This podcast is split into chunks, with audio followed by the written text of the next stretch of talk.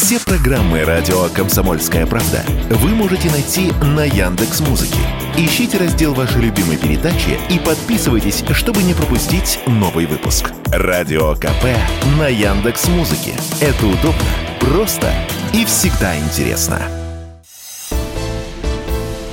Экономика с Никитой Кричевским.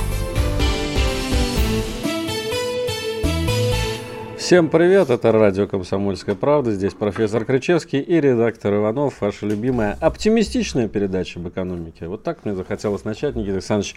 Хорошее сегодня настроение, а знаете все почему? Потому что...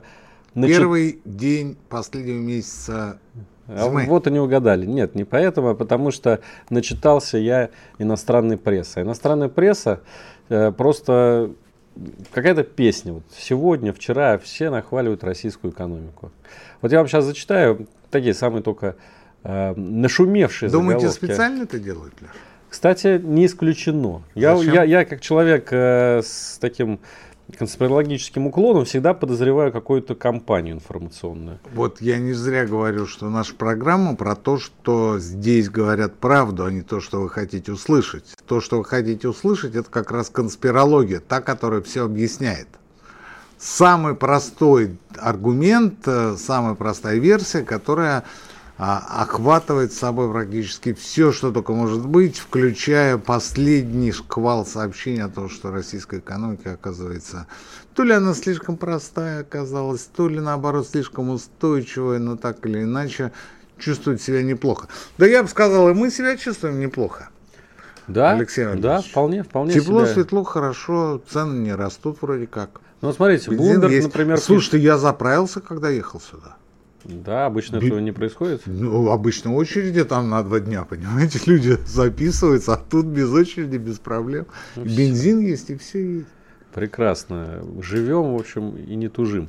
Блумберг пишет, что военное производство России компенсирует ущерб от санкций для промышленности. Ну, в общем, как трактовать эту фразу? То, что наш оборонно-промышленный комплекс вытягивает экономику наверх. Вообще, я считаю, вот, Никита Александрович, может, не согласитесь со мной, может, согласитесь. Мне кажется, вот Россия пришла к такому м, привычному для себя конструкту, да, когда вот мы, вот мы говорят же, что что бы ни делали, получается автомат Калашникова. Вот мы сейчас начали, когда делать автомат Калашникова, танки Т-90, у нас экономика взбодрилась.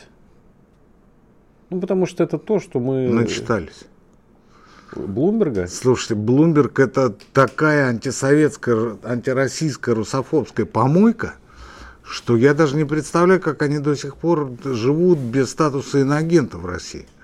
Ну, так они, собственно... Как минимум, они должны быть признаны нежелательной организацией, потому что вот этот, уж извините, э, нехороший человек, редиска, который давал комментарий, который сегодня сказал о том, что вот э, все это будет за счет э, обнищания населения и прочих бед и ну, ужастиков. Понятно. Да? Это, это, это, знаете, как вот в, э, в советские времена нужно было цитаты Ленина вставлять. Вот сейчас также встав... Нет, нет, это товарищ с русским именем, с русской фамилией, ну, да, который это... работает на Bloomberg, на не, иностранщину. Не, некто, некто Исаков. Да, но сам-то Bloomberg должен думать иногда головой, что он вообще работает в Москве, в России, и здесь не все идиоты.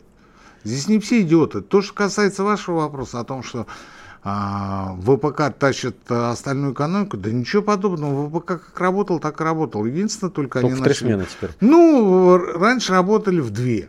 Сейчас работают три. И ну так и вы тоже работаете в три. Радио «Комсомольская правда» вообще круглосуточно шарит. Что, что это, о чем это говорит? Да ни о чем. Это хорошо. Да это хорошо. И то, что там заказы идут, и они оплачены, и люди работают три смены, получают там по 200-250 тысяч рублей обычные рабочие а, в месяц. Опять же, это хорошо. Так все так работают.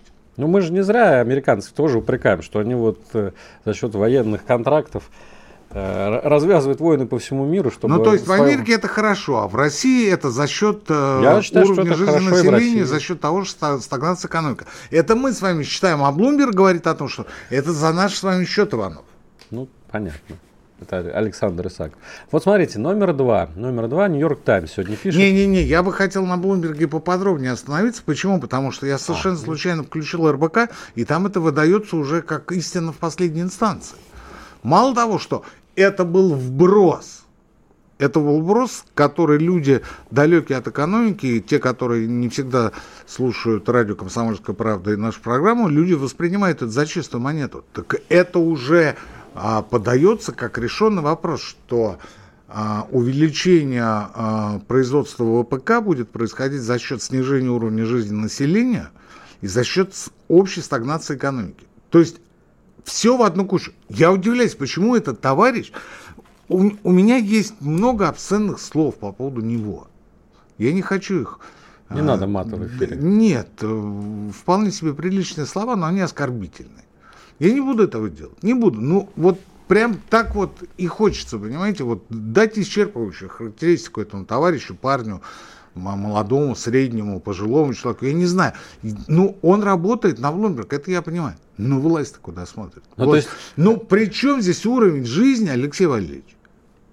и ВПК. Кстати говоря, если ВПК работает в 2-3 смены, то это значит, что люди получают больше. Ну да, тут же написано то есть 2%. Там уже уровень жизни выше. Уровень жизни выше в смежных производствах. Плюс ко всему, это не за счет нас с вами. У нас с вами из карманов никто ничего не вынул. Это за счет средств, которые собирает бюджет. Нет никаких проблем. У нас с вами все как было, так и осталось. Мишустин – эти деньги в вертолет не загрузят и над Москвой их разбрасывать не будет. Что есть в ВПК, что нет в ВПК. Эти деньги пошли бы на инвестиции, на а, выполнение каких-то дорожно-строительных подрядов. Я не знаю на что. Всегда найдется государство, на что потратить деньги. Но здесь же постулируется, здесь утверждается, что это за счет снижения уровня жизни. Это значит, что нам с вами зарплату снизят. Ну, мне кажется... Это значит, что повысят э, в очередной раз тарифы ЖКХ, потому что надо снабжать э, военное ведомство? Что это значит? Вот он может объяснить вот это вот э, э, молодое вот... Э, Дарование. Да, и э, как это... Э, ну, видите, я запинаюсь, да? Ну, потому что вот... Слова закончились. Все, все слова и, и все оттуда, понимаете? Ну, ну, я не знаю, он из высшей школы экономики, он откуда? Он из Ранхикса старого. Ну, парень, ты встань, ты скажи. Потому что, ну, это просто так не бывает. Дальше, стагнация экономики. При чем здесь ВПК? ВПК растет, тащит за собой промышленность, а экономика оказывается в стагнации из-за того, что растет ВПК. Ну, вот как где, все, где бори, все баристы ушли к станку делать танки. Вот вам, пожалуйста. Экономика, если уж на то пошло этому товарищу, на заметку, пусть он запрещенный сайт gov.ru найдет, а через VPN посмотрит, сколько а, в структуре экономики составляет сфера услуг. Там последние данные до того, как его заблокировали, ЦРУшный сайт, э, по-моему, 16 или 17 года, не суть. Э, это порядка двух третей. Сфера услуг две трети нашей экономики. Две трети. В том числе вот этот вот Блумберг, вот этот вот товарищ, он тоже сфера услуг, информационных услуг. Как это отразится на стагнации информационных услуг? Никак. Ну ладно, военный комплекс, а строительный комплекс также 28% шарашит. промышленность, 9% сельское хозяйство. А строительство? Стройка входит. В промышленность? В, в сферу услуг. Хм. Сферу услуг. То есть, вот, понимаете, вот это все привязано, и дальше я смотрю, вот такая же история с РБК, вот один в один. А, я включаю, и ведущая, знаете, она таким безапелляционным тоном говорит, что а, московское время 15 часов 00 минут. То есть а, ВПК будет влиять на продолжение стагнации экономики и на снижение уровня жизни населения. И люди это смотрят, слушают и думают, ну раз такой авторитет, как Блумберг сказал, ну надо же верить. Ну, надо же верить. Ну, РБК-то это же наш канал, наш, это не Блумберг. Он же получает финансирование отсюда. Но они-то куда смотрят? Чем там люди занимаются? А вот смотрите, Нью-Йорк Таймс. Нью-Йорк Таймс тоже очень престижное издание, очень известное. Пишет, внешняя торговля России, возможно, вернулась на уровень до, а, до февраля 2022 года, то есть до СВО. Российская экономика оказалась удивительно устойчивой и, судя по всему, санкции не провели к должному эффекту, которого от них ожидали. Вот это пишет Нью-Йорк Таймс. В принципе, это уже очевидные такие вещи, про которые мы говорим, по крайней мере, в нашей передаче последние полгода. Да, мы постоянно об этом говорим, я бы не стал даже заострять это внимание. Это, возможно, троллинг американской администрации, что вы вот пыжитесь там с 9 29 159 пакетом санкций, а русским все ни по чем. А, если бы спросили нас год назад, я вам год назад сказал, что санкции не сработают. Не потому, что вы такие дураки и олухи. Нет, вы очень умные люди. Но те, кто сегодня руководят государством, в частности экономикой, это люди, которые прошли огонь, воду и медные трубы, у которых менталитет, генетически наследуемый менталитет, заточен под то, чтобы обходить препятствия. Я не буду сейчас углубляться в эти детали, в эти нюансы, но он, а, но вспомните всю российскую, всю советскую историю. Мы живем ради того, чтобы обходить запреты ограничения. И тут выходят вот товарищи Гаврики и говорят, а мы вот сейчас вот вам там что-то такое запретим. Ну давай, ну давай. Мы веками жили в этих условиях. Веками. Это не то, что какая-то закулиса где-то там, это за границей нас будут а, ограничивать. Нас ограничивали здесь, внутри страны. И вы хотите теперь из океана нас попытаться ограничить? Это исключено, это не получится. Ну, а это просто констатация факта, это результирующая часть того приговора, который, в общем-то, мы с вами вынесли еще где-то, ну, наверное, вы правы, полгода назад, Алексей Валерьевич. Друзья, э, впереди у нас новости, впереди реклама. Я напомню, что вы можете свои присылать сообщения нам. Телефон плюс семь девять шесть семь двести ровно девяносто семь ноль два. Это Телеграм, WhatsApp или Viber. Либо заходите на YouTube канал Радио Комсомольская Правда. Там у нас есть чат. Тоже самые интересные вопросы почитаем а, во второй половине нашей передачи. Итак, сейчас новости, реклама. Никуда не расходитесь. Профессор Кричевский на радио «Комсомольская правда». Они видят, что происходит, знают, как на это реагировать и готовы рассказать вам, что будет.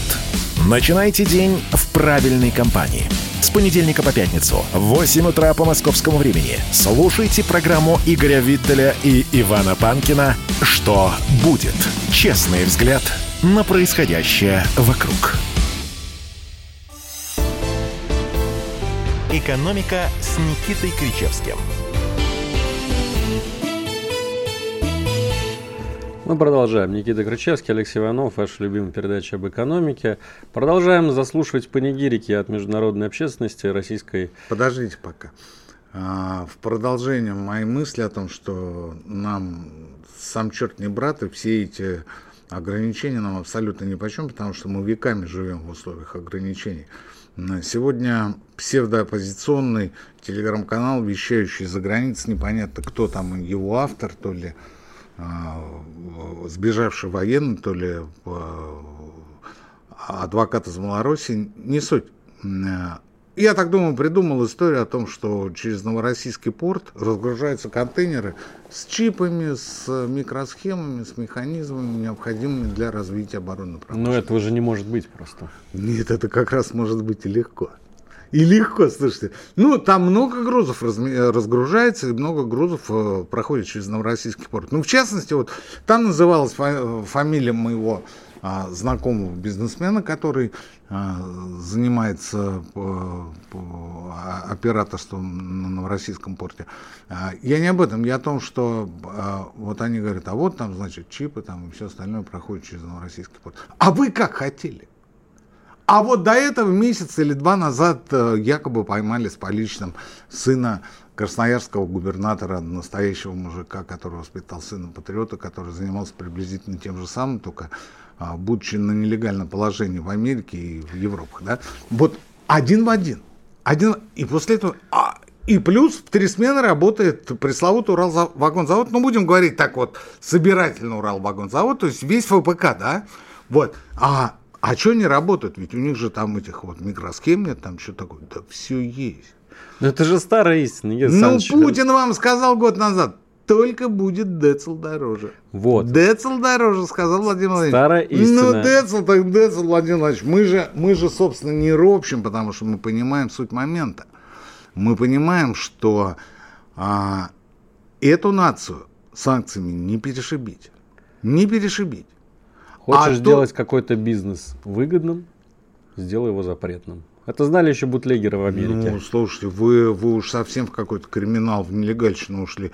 Я к тому, что, а, повторю третий раз, у нас это на генетическом уровне, на подкорке. Умение обходить запреты, тем более запреты людей, которые привыкли мыслить в а, легальной интеллектуальной парадигме. Ну, то есть, вот если они издали какой-то закон или директиву о том, что нельзя то-то, нельзя все-то, они вот издали и думают, ну все, вот раз мы издали, значит, все во всем мире подчинились, э, взяли под козырек и будут теперь выполнять то, что мы написали, то, что мы сказали. Да ничего подобного. Полмира поддержала, Пол, полмира не поддержал. Да, поддержал полмира наиболее развитые. А вторая, э, такие аборигены типа Китая, там Индии, ну вот эти вот вахлаки вот всякие, никому не интересные, там какие-то папуасы аборигены, да, вот они не поддержали, понимаете? Вот. И они говорят, а что-то у русских и деньги не кончаются, и а, как, как вы сказали, по внешней торговле у них на докризисных уровнях. Ну, по деньгам, по деньгам. Мы все понимаем, по деньгам. Это не значит, что сегодня и так будет всегда. Это не значит, это значит, что на сегодняшний день именно так. Это значит, что все 9 пакетов санкций, которые против России вводили, они все оказались мертвым припарке.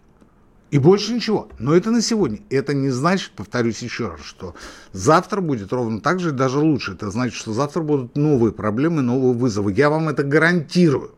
Я ответственно заявляю, что они будут, они не могут не возникнуть.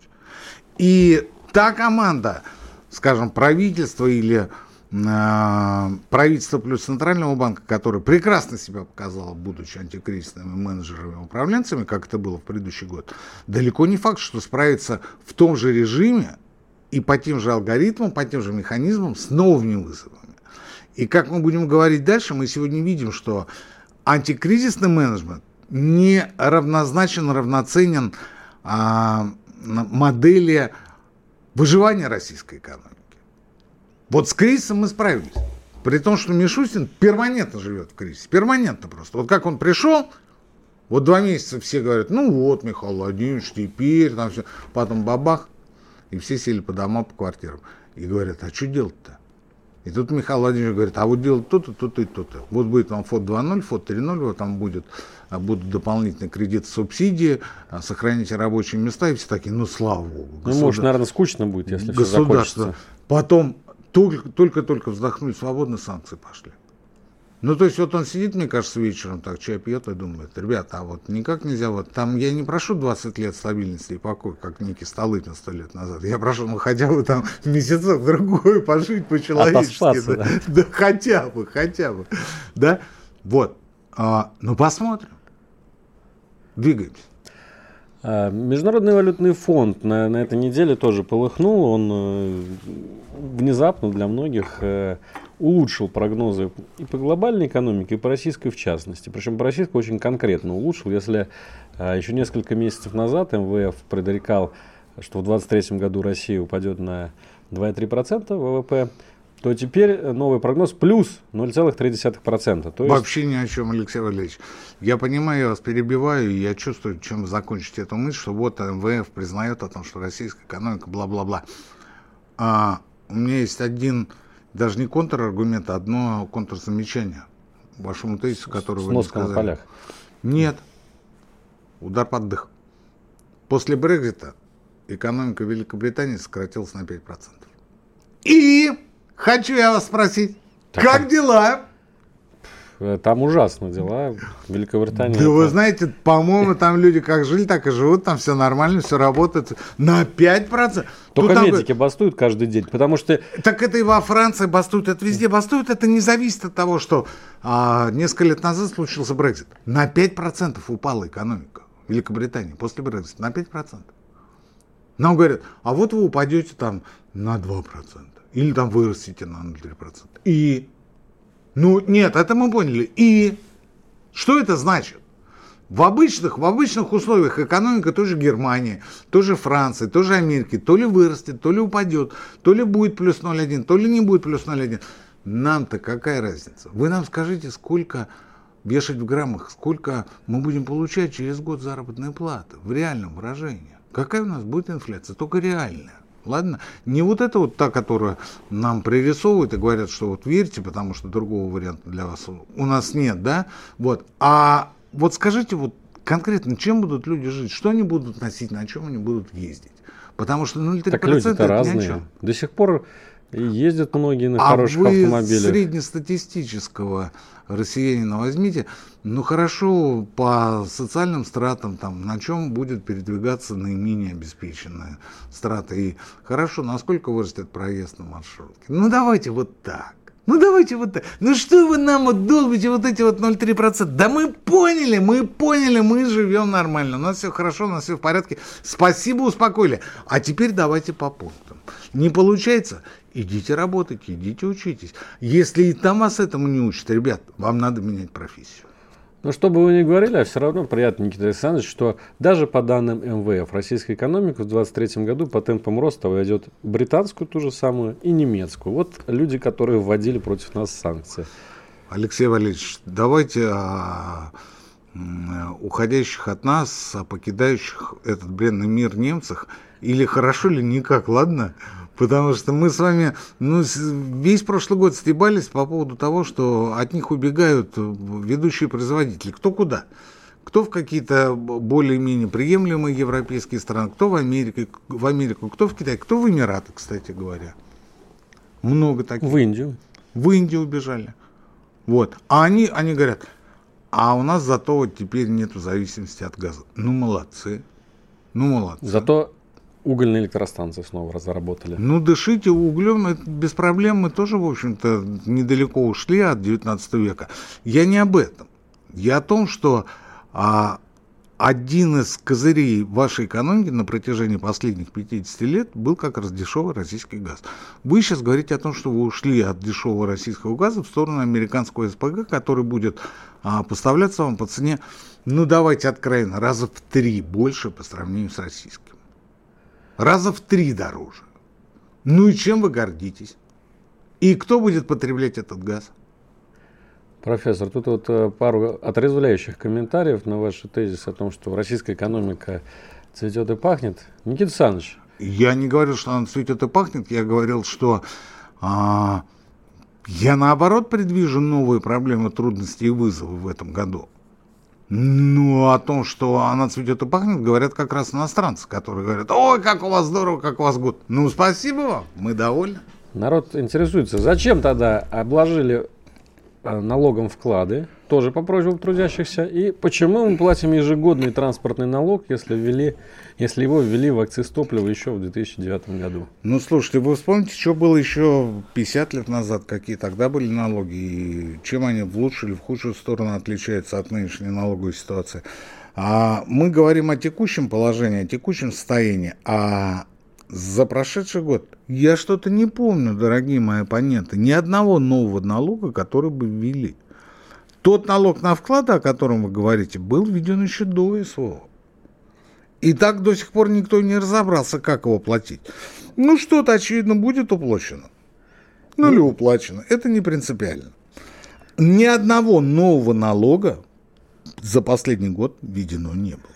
А ведь это время, так сказать... Сам Бог велел ввести. Да, да. А вы говорили военные займы, а вы говорили мобилизационная экономика, а вы говорили заморозка вкладов, а вы что только не говорили. Где это все?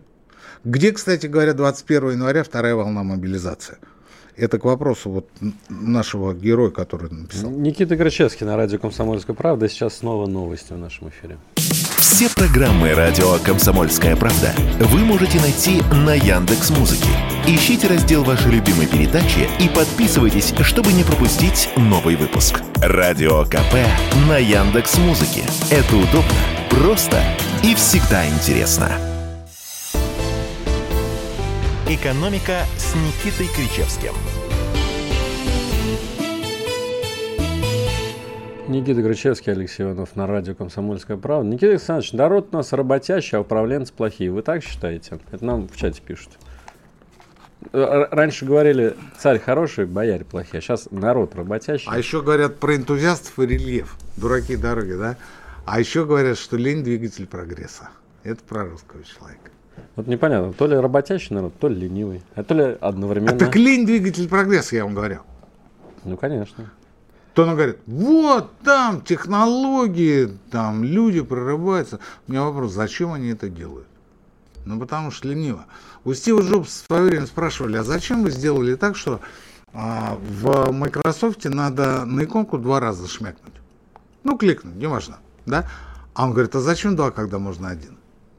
Ну, то есть, понимаете, вот лениво до такой степени, что даже два раза шмякать уже неохота. Ну, давай я один буду шмякать. Ну, давай. Ну, и с тех пор, кстати говоря, народ начал путаться. Потому что, с одной стороны, в Microsoft в Word два раза надо шляпать, а у Джобса один раз, но тоже то ли один, то ли два не поймешь. Вот так и живем в неведении. Ну, повторю еще раз, лень двигатель прогресса, а никакие не высокие технологии, никакая не предпринимательская деятельность. Предприниматель, в конце концов, живет э, с той же целью. Э, как можно меньше совершать телодвижений и э, обеспечивать себе как можно более сладкое и спокойное нирванное существование. Игорь Александрович, ну вот мы первую половину нашей передачи потратили на словословие в адрес российской экономики и на комментарии. Да ничего подобного, ну что вы такое говорите опять? Иванов, ну, ну, я вы, иронизирую, вы, какой, вы какой-то зетный, вы какой-то зетный стали. Вы какой слово, словословие, сейчас модно зетный говорить. Словословие в адрес российской экономики. Я крайне далек от того, чтобы словословить российскую экономику. Вы чего? Я вижу массу проблем, массу, массу. В первую очередь я вижу тот самый а, провалившийся просто потребительский спрос, да вообще спрос, о котором мы с вами еще не говорили, но о котором мы просто обязаны поговорить. Я во многом, ну не во всем, во многом этом виню часть большого правительства, потому что большое правительство это Кабмин и Центробанк. Так вот я в значительной степени виню Центробанк и лично госпожу Набиулину в том, что сейчас происходит. Но у нас нет задачи поливать госпожу Набиулину, ни в коем случае. А спрос, спрос на что? Спрос на предмет первой необходимости, на машины. И второй необходимости, и третьей необходимости. На рестораны. На, и на... На тусовки в Куршевеле. Ну, туда, понятно, сейчас не доедешь. А давайте сферу услуг в целом брать. Давайте. Давайте. Вот на все, что касается сферы услуг. А сфера услуг это не только кабаки, рестораны или там пресловутая горбушка с торговлей, да. На сферу услуг это, например, сервисная работа, это, например, научно-исследовательские, опытно-конструкторские разработки. Это все сфера услуг. На это нет спроса, потому что у людей, у фирм, у предприятий, у компаний нет денег. Они говорят, у нас три проблемы. Я плотно сижу на ленте, плотно на ленте, но на ленте, но плотно. И читаю. А бизнесмены в ответ на, на соцопрос, а какие у них самые большие проблемы, говорят, первая проблема – это кадры. Спасибо система высшего образования. Маркетологи, социологи, политологи и прочие товарищи. Я тут на днях общался с одним серьезным представителем инженерного мира. Он мне говорит, «А, сейчас инженер, выпускник, может претендовать на сумму где-то, стартовую сумму до 350-400 тысяч рублей. Стартовая? Стартовая. В 20 Три года. Ну вот он года. закончил институт, но его ведут в институте, его готовят э, к конкретному направлению. Вот, и совершенно спокойно могут предложить 350-400 тысяч. Вот если он попадает в хороший, плотный проектный институт, где люди сидят не на госбюджете, а выполняют конкретные задания, указания. Кстати говоря, и на госбюджете, если мы вспоминаем пресловутый абстрактный Уралвагонзавод, почему нет? Тем более, что а, мой вообще не названный знакомый, назовем его инкогнито, через Новороссийский морской торговый порт, порт таскает нам микросхемы, чипы и запчасти с комплектующими для того же Уралвагонзавода. Ну невозможно нас победить санкциями, невозможно. Вот давайте не будем говорить о том, что а, изоляция России провалилась, санкции против России провалилась. А, ну это очевидно было с самого начала. Хватит сотрясать воздух прописными истинами. Ну, давайте я вам буду говорить, вот сейчас 19.38.08, да, вот все оставшиеся 22 минуты я буду говорить, сегодня 1 февраля, сегодня 1 февраля, сегодня 1 февраля. Вы скажете, слышь, Кричевский, ну, успокойся, наконец. Вот ровно так, такая же история у меня к вам ко всем, когда а, кто-то из вас будет говорить, ну, вот смотрите, ну, вот санкции не, не работают. Ну, не работают. Ну, 1 февраля. Ну, не работают. Ну, темно же. Ну, вечер. Игорь Александрович, вы а. сказали, что проблема три, а первая из них кадры, а вторая еще. Вторая проблема это как раз свалившийся, провалившийся э, спрос. И это совершенно не обязательно потребительский спрос. А, а третья проблема, ну опять же, логистические цепочки пресловутые, то есть вот смена механизмов логистики поставок продукции. То есть то, что можно было раньше сидеть на заваленке и курить, и ждать, когда приедет очередной грузовик с э, аппаратурой, техникой, запчастями, которые тебе были нужны из Европы, естественно, да, то сейчас вот этого ничего нет. И надо как-то по-новому выходить из этой ситуации. Люди выходят. Это а, понятно, что все это дороже, но оборотной стороной медали, опять же, сегодняшняя информация, видится то, что в среднем за прошлый год управленческие и а, некоммерческие расходы компании выросли на 10,5%. Ну, плюс-минус. Ну, кажется, да. Это что, зарплаты начальников? Не, нет, это управленческие некоммерческие расходы. Это все расходы, помимо зарплаты, помимо производственных расходов, помимо себестоимости, а, в чистом виде производственной себестоимости, которые, собственно, определяют э, совокупные затраты. Ну, а, управленческие расходы, это, например, ну, от э, каких-то, знаете ли, элементарных научных работ до скрепок, заколок и бумаги для принтера. Да? Вот, на 10 смотрят, и все говорят, вау, это много. Но инфляция в том году 11,9, поэтому это уже немного. А во-вторых, это самое прикольное.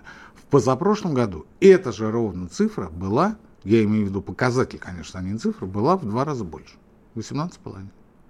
То есть по факту в прошлом году эти расходы стали в два раза меньше. Почему? А во многом потому, что выросла а, стоимость логистики. Выросла стоимость логистики, в том числе. Так вот, три главные причины, возвращаясь к напечатанному. Три главные причины. Первое – это кадры, ну, это маркетологи и прочее, да. Вот. Вторая – это э, спрос. И третья – это логистика.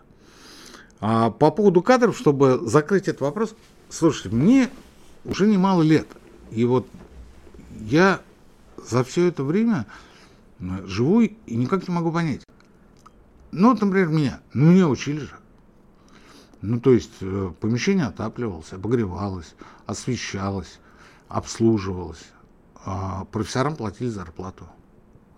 А, выделялись деньги на а, материалы на обучающие, да? Вот, ну, ну, это же все денег стоило.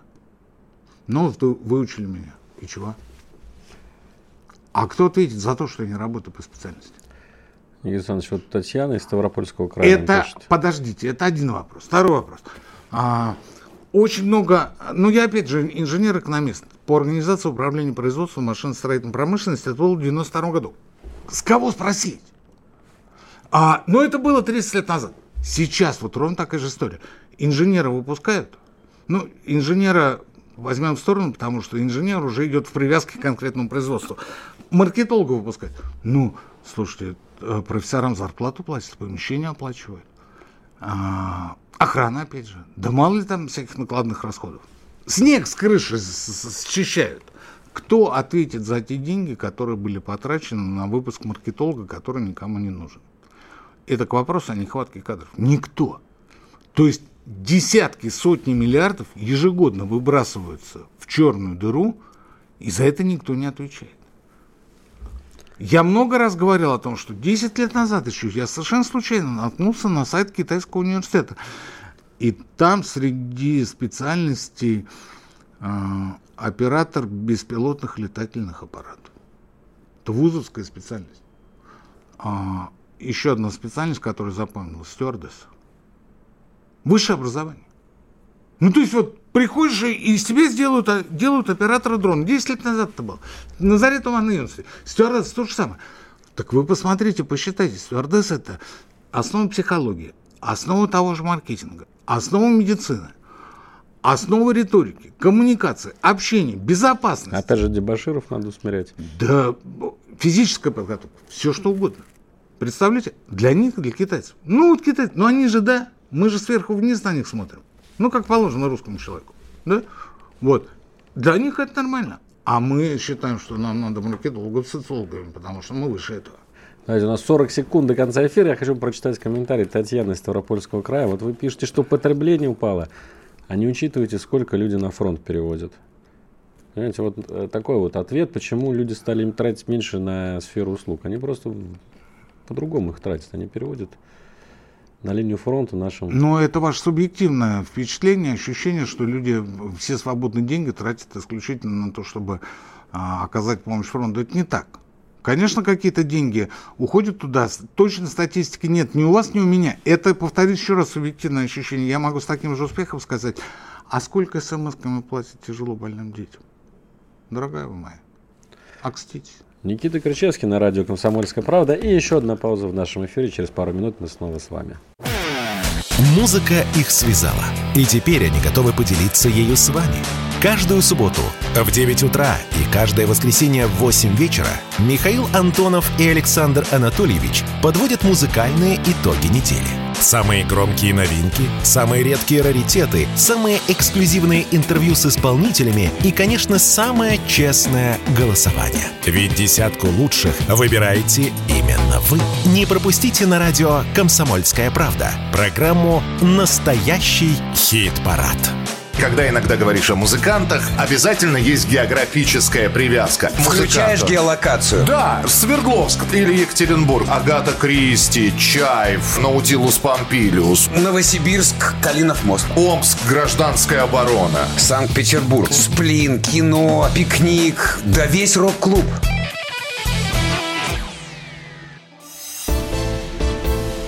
«Экономика» с Никитой Кричевским. Кричевский Иванов, прямой эфир. Русский человек привык мыслить от сахи. Дальше у него очень сложно.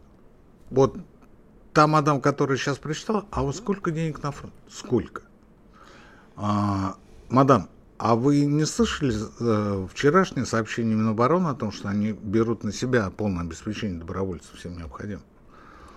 А, вы не слышали мою фразу о том, что я говорю не о потребительском спросе, не о том, что вы свои деньги тратите на конфетки своим внукам? Внуки у вас голодные без конфеток сидят, да? Или еще на что-то на такое Почему же? вы решили, что у Татьяны есть внуки? Ну или это молодая женщина? на детей, я не знаю, да, или на родителей, не принципиально. А, я говорил о спросе, об отсутствующем спросе в сфере услуг в целом. Сфера услуг это две трети а, а, нашей экономики. Две трети, 63%. Неважно, сколько здесь. Ну, плюс-минус две трети. Это общемировая тенденция, где-то 70, где-то чуть меньше. Не принципиально, где-то даже, кстати, 80. А, Я говорил о том, что а, коэффициент монетизации нашей экономики составляет 50,65%, тогда как в Китае больше 220. Они, собственно, за счет э, развитого денежного обращения и выскочили. И если вы считаете, хотя это вранье и неправда, что деньги это кровь экономики, ну это ерунда, конечно, полная, то а, дальше вы должны сделать вывод, что экономика России бескровлена. И спроса нет именно за счет того, что а, мы боремся с инфляцией. Путин уже говорит, слушай, ну хватит. Ну хватит, ну сколько можно? Силанов говорит, мы что-то как-то начинаем переживать, что инфляция у нас фактически перешла в дефляцию. Но это не он сказал, это я говорю.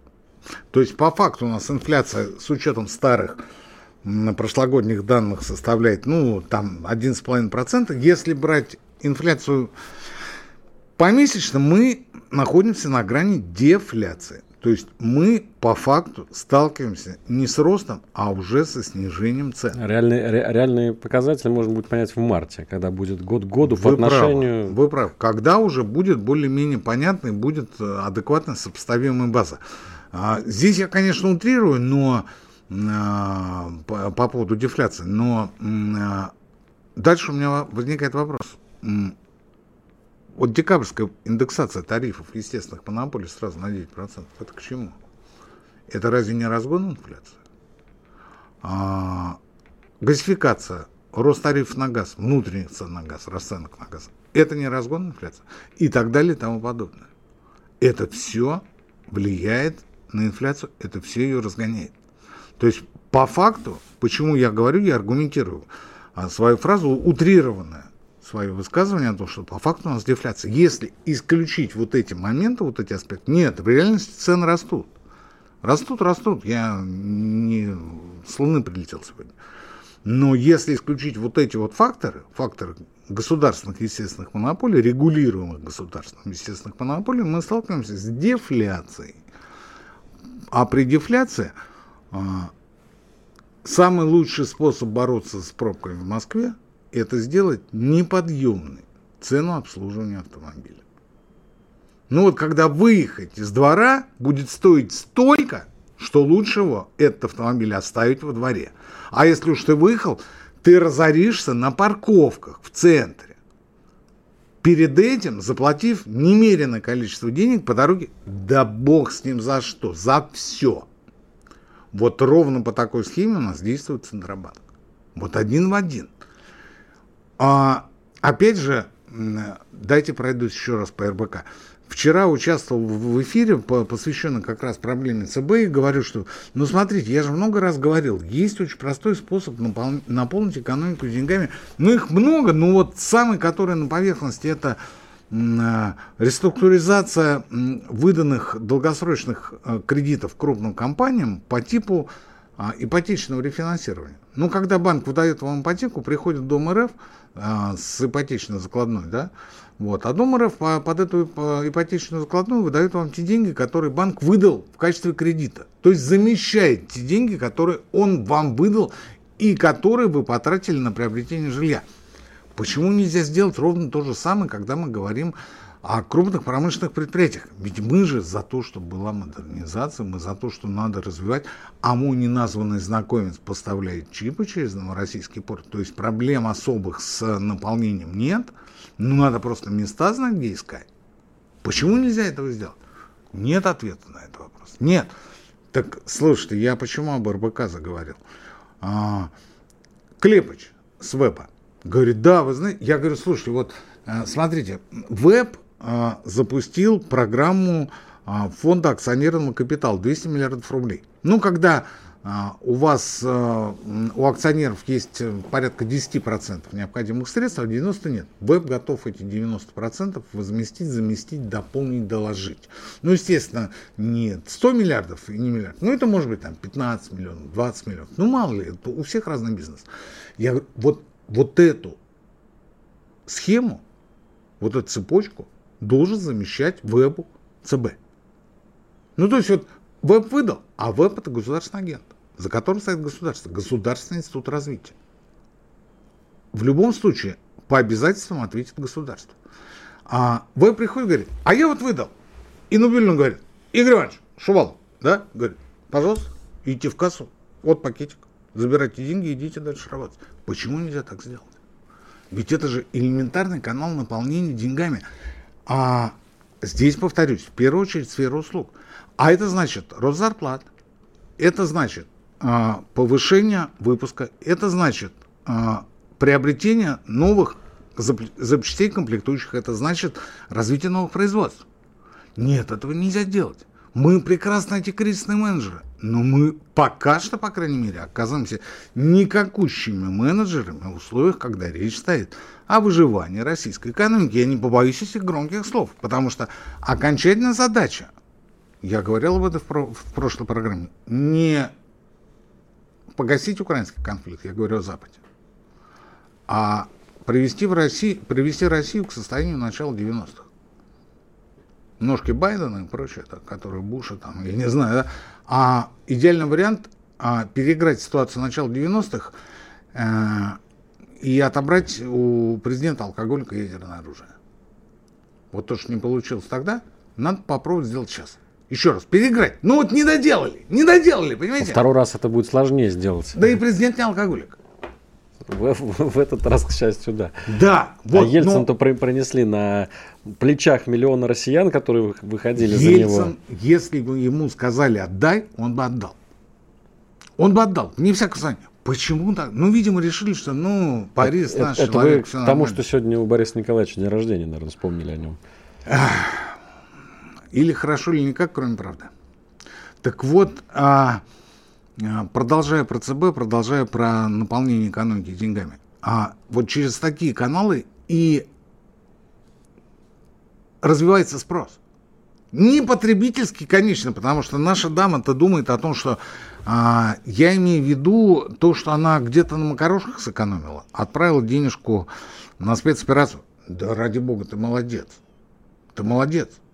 Надо только громко поаплодировать. Хотя я не уверен, что это надо с учетом того, что Минобороны пообещала клятвенно. Мы будем полностью, даже добровольцев, обеспечивать всем необходимым. Я не об этом. Ну, хочется отправляй. Но если ты считаешь, что это твой гражданский долг, делай. Мы будем только за. Двумя, тремя, пятью руками, сколько скажешь. Но разговор не о макарошках. Разговор о том, что а, экономика, для экономики деньги для экономики – это не кровь. Если хотите, это солидол. Вот у нас сейчас солидола в экономике нет. Видите, как она скрипит? И выходит Ключевский и говорит, у нас не инфляция, у нас, если учесть а, ЖКХ и прочее, у нас вообще дефляция. То есть это, это провал. Это не сегодня-завтра уменьшится налоговая база. Вы что делаете? Да? Солидол нет, скрипит. Дайте побольше. Ну, то есть вы топите за то, чтобы ставку понизить. Я правильно вас вообще Ставку понимаю? понизить это даже не обсуждается. Когда у вас а, инфляции нет, ставка 7,5% это из области фантастики. Сделайте ее 3. Сделайте ее 4. Кстати, 10 февраля будет заседание ЦБ. Мы будем в следующий раз выступать, через два дня посмотрим, как ЦБ скажет. Нет, ну мы, знаете, мы ориентируемся на инфляционные ожидания той дамы, которая отправляет деньги на спецоперацию. Вот она считает, Вот что вы цены сейчас будут преувеличили роль личности в истории. расти. Цены будут расти. Ну, я абстрактно говорю, да. Но и оставить 7,5. Никто на нее не реагирует на эту ставку. Летом прошлого года, опять же, никто не заметил. Господин Мишустин со товарища э, отправляли несколько сот миллиардов рублей в регион. Для чего? Для того, чтобы они размещали их в региональных проектах. По 3-4% годовых. Правительство, все, что было, отправляло в регионы под региональные проекты, потому что регионам виднее, им лучше знать, куда вкладывать деньги. Из Москвы всего не увидишь. Это было летом прошлого года. Тогда уже было 34. А ставочка была, ну потому что инфляция, ее нет. Ее нет. Вот говорят, а инфляционные, инфляционные ожидания большие. А другие говорят, инфляционные ожидания не то что небольшие, они отсутствуют, потому что по факту, по факту, если бы не было повышения тарифов в конце прошлого года, мы бы сейчас жили в условиях снижающихся налогов, потому что дефляция, потому что цены снижаются. Но у людей просто нет денег. Вот за это и выпьем. Это был Никита Крычевский на радио «Комсомольская правда». Друзья, э, на сегодня у нас для вас все. Мы прощаемся с вами до следующей недели. Каждый раз по средам в 19.00 по московскому времени. Слушайте профессора с его трезвой и зажигательной На аналитикой. следующей неделе должно появиться солнце. Это главная хорошая новость будущей недели. Всего вам доброго, друзья. До следующей недели. «Экономика»